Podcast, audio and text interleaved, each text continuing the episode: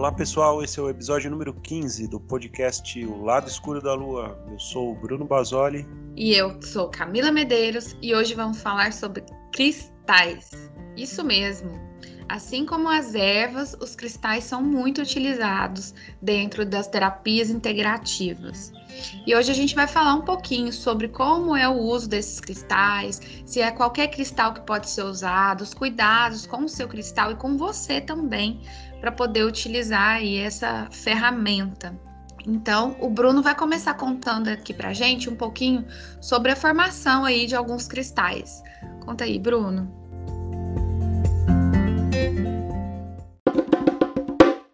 Bom, os cristais eles são formados aí na, no planeta Terra, né? Durante um processo que pode levar milhões de anos, né? Então, a gente diz que o cristal ele contém o DNA da Terra, né? É um elemento aí que está muito vinculado ao nosso ao nosso planeta, né? A gente não vai entrar assim, em detalhes muito técnicos aí da, da história, né? Até porque não é a nossa praia e nem o nosso objetivo, mas assim, grosso modo, né? O, o magma, né, que está no centro da Terra, ele vai encontrando caminhos por dentro da Terra, em, em fendas e fissuras que estão ali na, no planeta, até chegar na superfície, né, de modo que a gente consiga, ou pelo menos próximo da superfície, de modo que a gente consiga uh, coletar essas, esses cristais, né. Eles são formados através do processo de resfriamento entre as rochas e tudo mais, né? Enfim, o contato com a água, né? Existe toda uma, uma química ali que faz com que o cristal seja, seja formado, e aí, obviamente, a gente tem diversos é, tipos de, de cristais, né? A gente pode fazer uma, uma analogia, assim, né, da, da, da, formação dos cristais com, as, com a formação das pérolas, né, que é uma coisa que acho que a maioria das pessoas conhece, sabe mais ou menos como é que funciona, né, que é um, um, uma pontinha lá, uma pedrinha dentro de uma, de uma ostra, no caso, né, que ela vai se formando e até que num determinado momento vira ali uma, uma pérola, né? Então, os cristais a gente pode pensar mais ou menos dessa, dessa forma. E nós somos assim rodeados por cristais, né, Bruno? Então a gente tem ali o famoso sal grosso, né? Que muita gente fala, ah, eu vou tomar um banho de sal grosso. Gente, não façam isso, por favor, né? Pois a gente pode até explicar em algum momento, mas o sal grosso ele depena, né, a, a energia da pessoa. Então, é, tem que ser um uso assim bem, né? Tem que conhecer um pouquinho ali para poder fazer o uso dessa dessa ferramenta. Mas ele também é um cristal.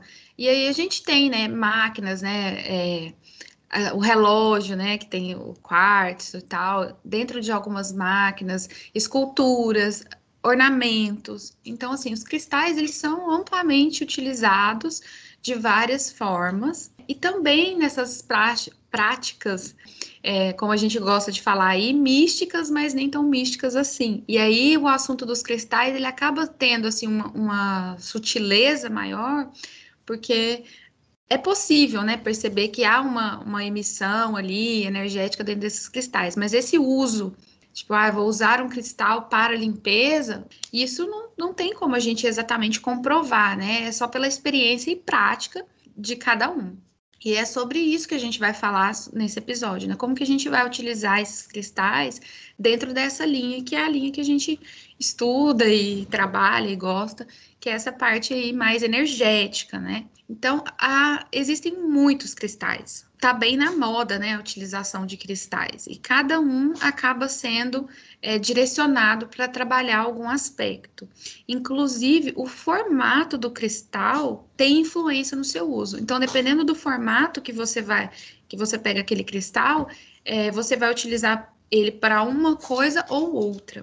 Os cristais, eles basicamente são considerados ressonadores naturais de energia. O que, que é isso, né?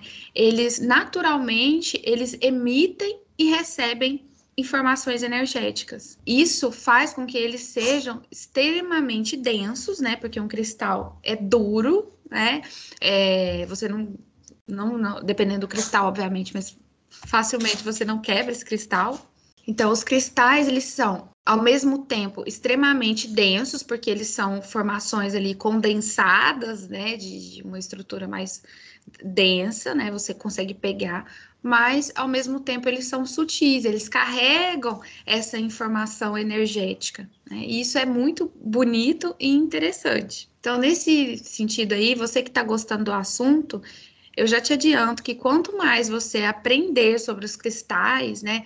É, quanto mais você estudar sobre os cristais, é, sobre os seus usos e até sobre a sua composição química. Né? Não espera só alguém tipo chegar para você e falar, ah, cristal tal é bom para isso. Tudo bem, é, é, um caminho, mas pega aquele cristal e vai estudar um pouco sobre ele, sobre a formação, sobre as propriedades, até os compostos deles, né, químico e tal, para você compreender melhor aquela ferramenta. Bruno, conta para a gente então um pouquinho dos cuidados que a gente tem que ter com relação aos cristais quando a gente busca é, essa utilização aí para esse campo mais energético e tudo mais. Então, como você falou, é importante que a gente saiba, através de alguma boa referência aí, qual é o cristal adequado para cada coisa, né? Então, a gente pode dar um exemplo da turmalina, que é um cristal normalmente utilizado para limpeza e proteção, por exemplo. Ele serve para você limpar as energias anteriores e tal, e você pode a turmalina, por exemplo, ela também serve para você usá-lo aí como fonte de absorção da radiação de aparelhos eletrônicos, né? Wi-Fi, celular e modems e tal, né? Então, esse seria um exemplo aí de um cristal e a sua respectiva aplicação prática, né? Os cristais, assim, no geral, eles também podem ser utilizados para você realizar com eles finalidades específicas, né? Sintonizá-los numa determinada frequência e, e, e aí aplicar para aquela finalidade que você deseja, né? Em geral, assim, existe um procedimento aí para fazer isso, né? Para limpar e sintonizar dentro daquilo que você que é a sua intenção, né? Os cristais eles são muito utilizados para isso também. E durante esse processo de, de, limpeza, né, que é importante também que seja feito aí com, com os cristais, limpeza energética no caso, né, a gente está aqui falando, é importante também tomar certos cuidados e saber exatamente como fazer isso, né, porque cada cristal tem o seu procedimento, né, tem cristal, por exemplo, que você não deve colocar água, né, aqueles que são mais porosos. Existe também os, os banhos aí de sol ou de lua, né, que você expõe o cristal ao sol ou à, à luz da lua, né, para fazer essa limpeza. Então, assim, cada, cada cristal tem um, uma finalidade, tem um processo de limpeza, né? A gente tem que pensar como, sei lá, como se fosse uma ferramenta mesmo, e cada, cada ferramenta tem o seu, o seu uso, a sua a sua aplicação, a sua forma de lidar com, com ele. Tem uma coisa que às vezes as pessoas fazem que eu acho que tomar um certo cuidado aí antes de fazer isso, que é tomar a água aí, né, que seriam aí os elixirs aí feitos com cristais, né? Então, assim, como ele tem uma, uma energia muito condensada ali, o fato de você colocar isso num líquido e, e beber, né, trazer isso literalmente para dentro aí do seu corpo não é um procedimento, digamos assim, muito recomendável, né? Tem que tomar bastante cuidado aí na hora de fazer isso. É uma coisa que às vezes a gente vê aí pela, pela internet, principalmente e tal, né? Então é um, uma coisa para tomar um certo cuidado aí na hora de fazer. Inclusive, Bruno, tem alguns cristais que eles são tóxicos, eles liberam toxinas físicas mesmo, assim, né?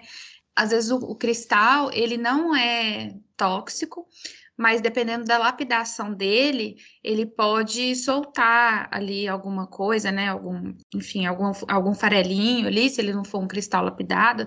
Então tem toda uma, uma estrutura para quando a gente vai trabalhar com elixir de cristal. E é muito bom você ter lembrado e, e falado sobre isso. É, é maravilhoso, né? Que cada vez mais pessoas tenham acesso a essas informações, mas isso acaba também gerando um pouco de, de desinformação, né? A pessoa acha que é só pegar o cristal, colocar dentro da água e pronto. Então, às vezes, a pessoa não faz essa pesquisa e quem está ensinando ali não, não alerta, né, a, a respeito desses riscos. Então, é muito importante aí, né, o estudo e se aprofundar um pouquinho para que a pessoa não, não tenha um, mal, né, a partir daquele uso. E, obviamente, né, existem mil formas de utilizar um cristal, né, é, além dos, dos elixirs, né? Eu, particularmente, não, não utilizo essa questão do, do elixir, eu prefiro utilizar o cristal sequinho mesmo. E na terapia reiki, a gente utiliza de acordo com o chakra que a gente está precisando trabalhar. É, se você ainda não ouviu o nosso episódio sobre reiki, lá a gente fala um pouquinho mais sobre os chakras, vai lá, escuta também para você entender um pouquinho mais sobre o que é chakra e tudo e toda essa coisa toda. E aí eu vou trazer aqui alguns exemplos de cristais que estão relacionados com alguns chakras. Iniciando ali pelo chakra, chakra básico, né, que é o que fica ali na parte inferior ali, que pega toda a parte das pernas, pés e tal. Então a gente pode falar sobre a turmalina negra, que o Bruno já comentou aí, né? Que é um cristal de, de limpeza, mas também um cristal de aterramento, né? Que ajuda com, é, com a questão da vitalidade, proteção. E é um cristal negro, né? Então, cristais negros e vermelhos a gente deve utilizar é, da cintura para baixo, tá? Porque eles são cristais de aterramento. Então, eu vejo muita gente ali com colarzinho de, de turmalina, para proteção. E isso é bem complicado porque é como se tivesse uma briga ali, né? Porque a parte de, superior ela já trabalha com energia mais sutis, tá? Então, assim, não é recomendado usar pingente de, tur de turmalina ou de ônix ou de nenhuma pedra que seja preta.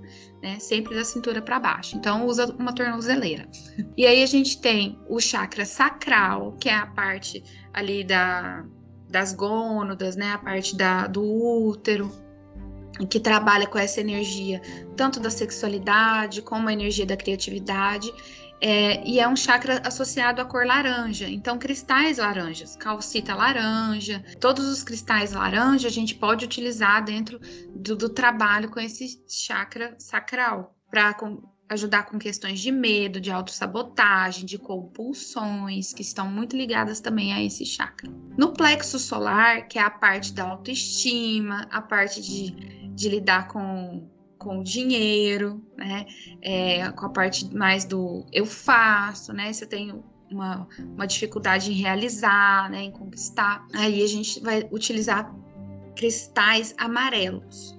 Então, olho de tigre é bem legal, legal e também ah, serve assim para questão de proteção, né? Também. O citrino também é legal, tá? Para trabalhar o plexo solar.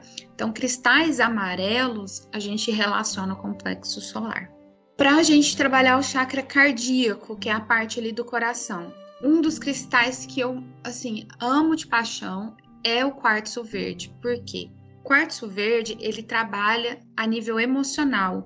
Então, ele ajuda a regular essa, essa questão de altos e baixos emocionais. Então, por exemplo, a, vamos que a pessoa está passando por um, uma questão muito, muito grande, assim, emocional, que ela está muito desestabilizada, ela pode trazer, né, junto com todas as outras técnicas que talvez ela esteja utilizando e tudo, um quartzo verde meditar com esse quartzo verde, colocar esse quartzo verde no coração, ajuda muito. O quartzo verde é bem legal, é um dos, dos cristais mais recomendados assim para a gente ter logo de início. E ele está relacionado ao chakra cardíaco. No chakra cardíaco, a gente vai relacionar cristais verdes e cristais rosa. Vamos aqui agora para o chakra laríngeo. No chakra laríngeo, a gente vai buscar cristais azuis, né? Principalmente azul mais claro. Então aqui eu dei o exemplo da cianita azul, que é, o laríngeo ele está ligado à fala, comunicação. Então, ah, eu tenho uma, um trabalho para apresentar, uma reunião importante, né? Posso meditar ali com aquela cianita azul para poder me auxiliar ali né, nessa questão energética, ancorar e fortalecer a energia desse chakra. No frontal, que é esse chakra aqui que muita gente chama de terceiro olho, a gente pode trabalhar com cristais azul mais escuro, mais pro lado do azul marinho. Então, lápis lazuli, sodalita, é, alguns é, que a gente vai trabalhar o laríngeo também serve para a gente trabalhar o frontal e vice-versa, tá? Porque é mais ou menos a mesma cor. E aí, no chakra coronário, que é esse do topo da cabeça, a gente pode trabalhar com chakras, é, com, com cristais tipo ametista, o quartzo transparente, né? Todos os cristais que é, tem essa cor mais ou menos roxo ou transparente, até o diamante, por exemplo, mas esse aí já é mais difícil, né? Por causa do, do valor dele. a gente pode trabalhar a energia do, do chakra coronário, que é uma energia de conexão com o todo, né? Enquanto o frontal, eu não sei se eu falei, mas o frontal é a questão dos pensamentos, né? De organizar é, os pensamentos. E também a questão da intuição. A gente vai aprendendo e à medida também que vai utilizando isso, né? E estudando. Então tem que ser a prática, porque aí você vai perceber. São uma gama de cristais direcionados para determinadas funções, mas com certeza você vai ter aquele que você vai se sentir melhor de usar, que vai ser mais interessante, que você vai se conectar mais. Então, assim, dentro do reiki também a gente utiliza os cristais para fazer as mandalas de envio de reiki que aí a gente programa esse cristal, né? O Bruno falou lá em cima, né? Como que a gente lá programa, mas é uma programação específica para que esse cristal permaneça enviando o rei, que ele vai tipo trabalhando ali para a gente, né? Como um funcionário, ele vai ficar enviando sem eu ter que estar tá lá é, o tempo todo enviando para aquela pessoa. Então, casos, por exemplo, mais, mais densos, né, ou que precisa de um tratamento mais profundo, a gente faz a mandala de rei que a pessoa recebe por 72 horas ininterruptas. Então é bem legal. Bruno, a gente falou muito sobre como que faz com cristal e tal, e o seu uso, mas e, e se o meu cristal quebrar? O que, que eu faço? Muito bem. Se o seu cristal quebrar, assim, não se desespere, né? Não necessariamente ele precisa ser descartado, né? Depende muito, na verdade, né? Assim, é claro que se ele quebrar em mil pedacinhos aí, por alguma razão, provavelmente você não vai mais conseguir utilizá-lo, né?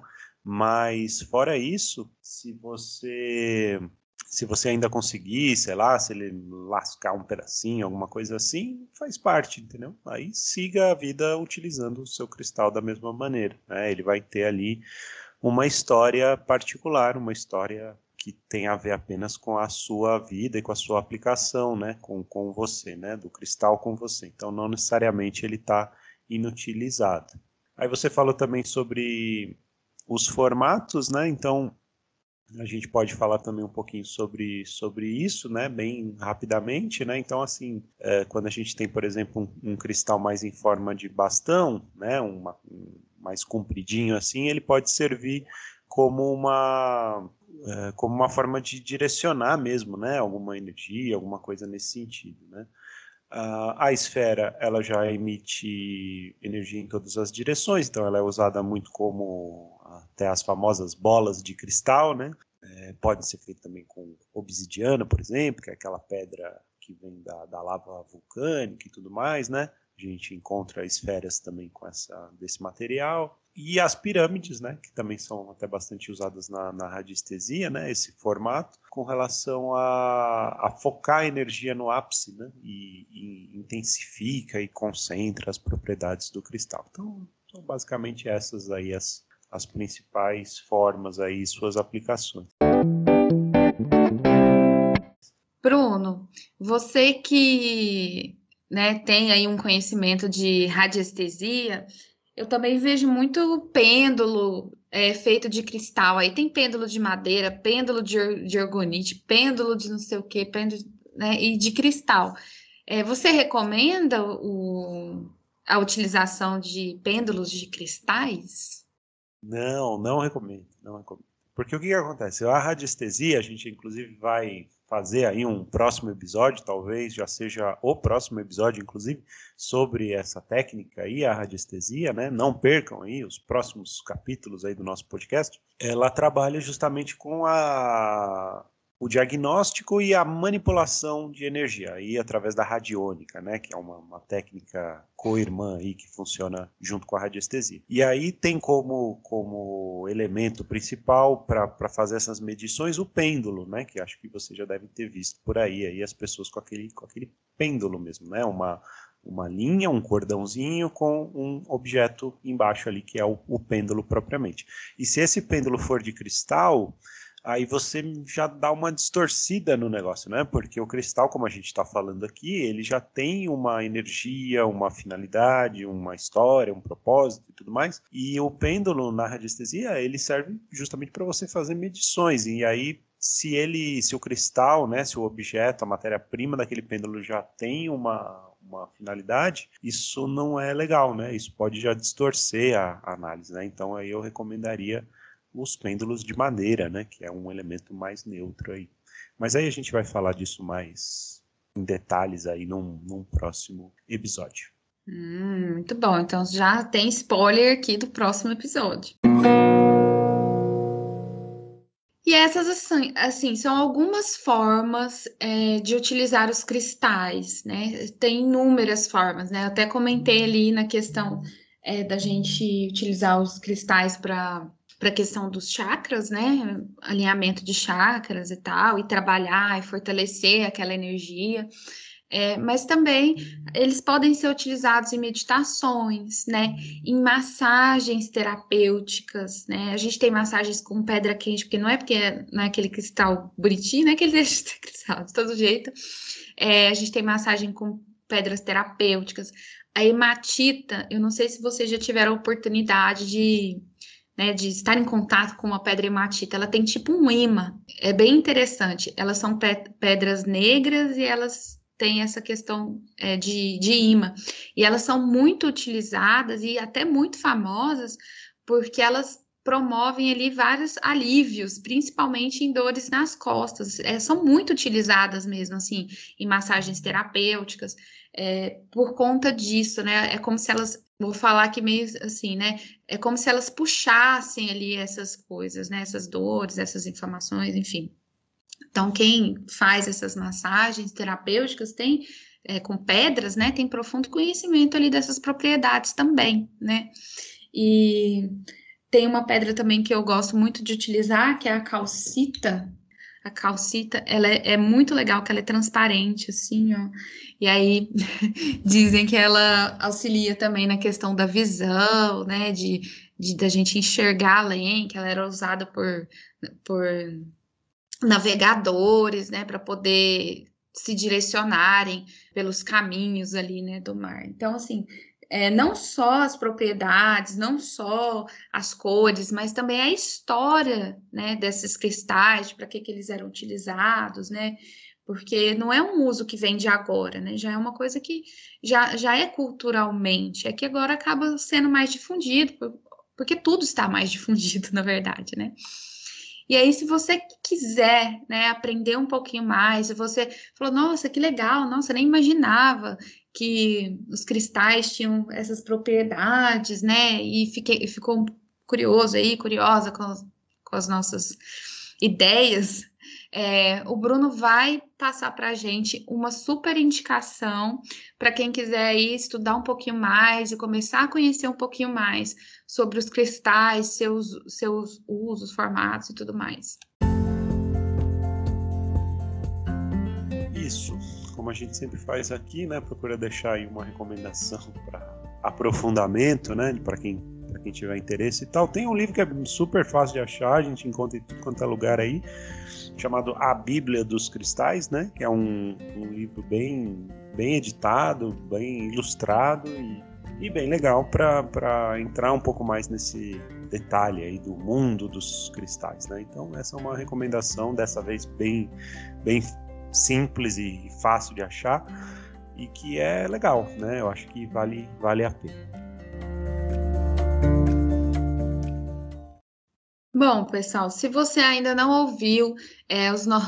nenhum dos nossos outros 14 episódios, vai lá, escuta, tem muita coisa legal. Tem astrologia, tem tarô, tem reiki, tem símbolos, tem simbolon, tem muita coisa bacana que pode despertar aí o seu a sua curiosidade e interesse dentro desse mundo místico, nem tão místico assim, né? É, e agradeço a você que ficou até o final desse episódio. E daqui a 15 dias temos mais episódios. Um beijo para você. É isso aí, pessoal. Obrigado pela audiência. acompanhe os nossos próximos episódios. Possivelmente falaremos sobre radiestesia aí daqui 15 dias e outros assuntos mais aí daqui para frente. Então, obrigado e até a próxima.